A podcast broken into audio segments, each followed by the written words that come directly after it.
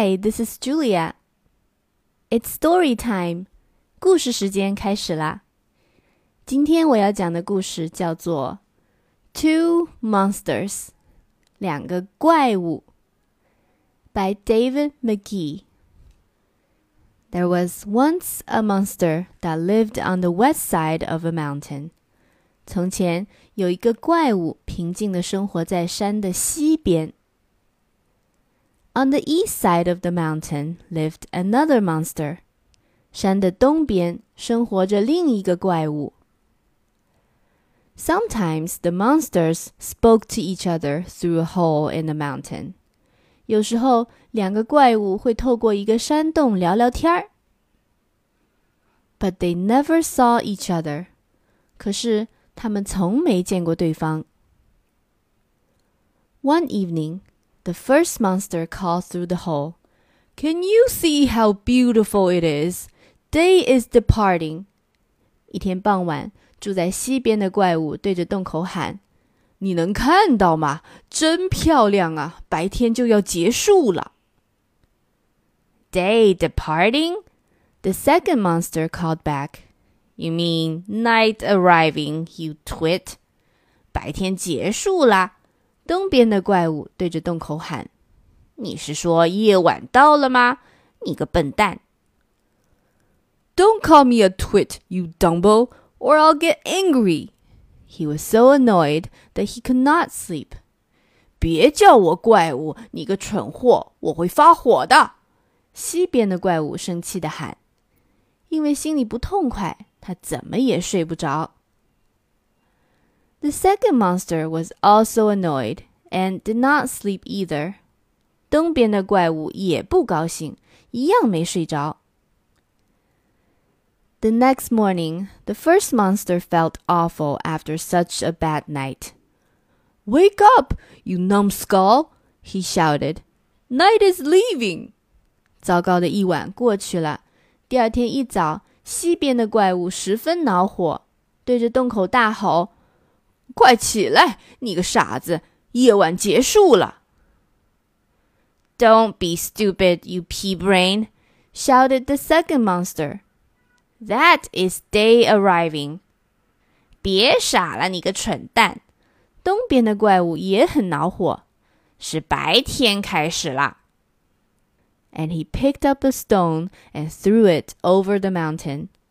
说完，他捡起一块石头， 向山的西边扔了过去。Rotten shot! You missed it, you fat ignoramus!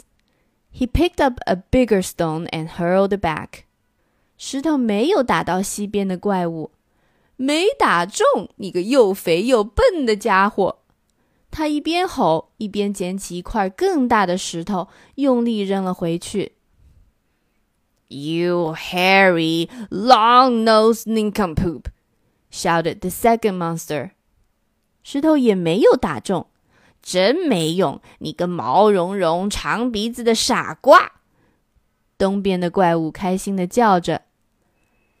He threw a rock and knocked off the top of the mountain. 他又扔了一块石头，把山顶敲下来了一块。 You're a stupid old wind-filled prune! shouted the first monster, and he threw a boulder that knocked another chunk off the mountain. 你真是个又蠢又无聊的家伙！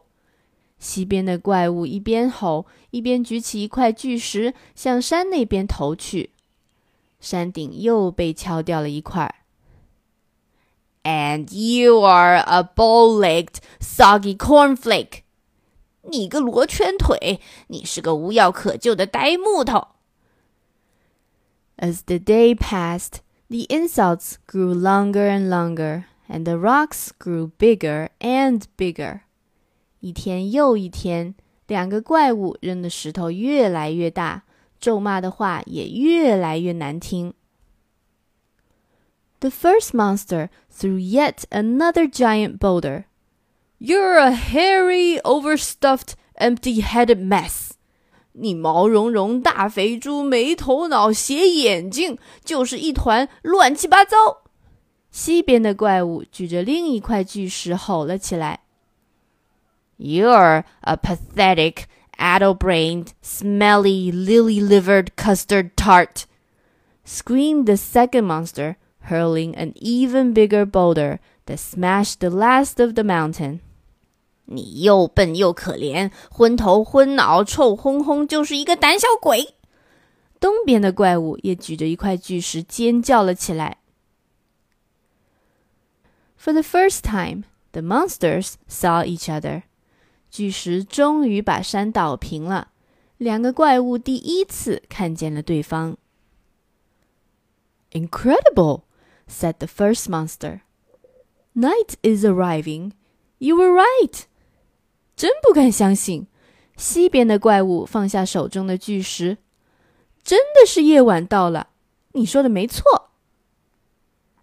Amazing, said the second monster. You were right. Day is leaving，太神奇了！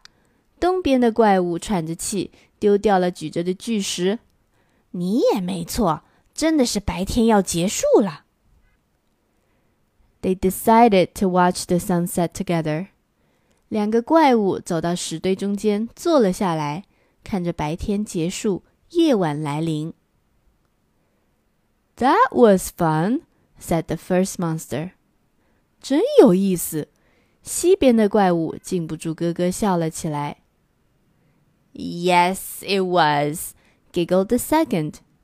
Pity about the mountain. 没错，多好玩呀！ 东边的怪物也忍不住笑了起来。可惜了这座山。The end. Thank you for listening. 谢谢大家的收听。如果你喜欢我讲的故事，请你不要忘了关注我的微信公众号“开开的一家”。I'll see you next time. Bye.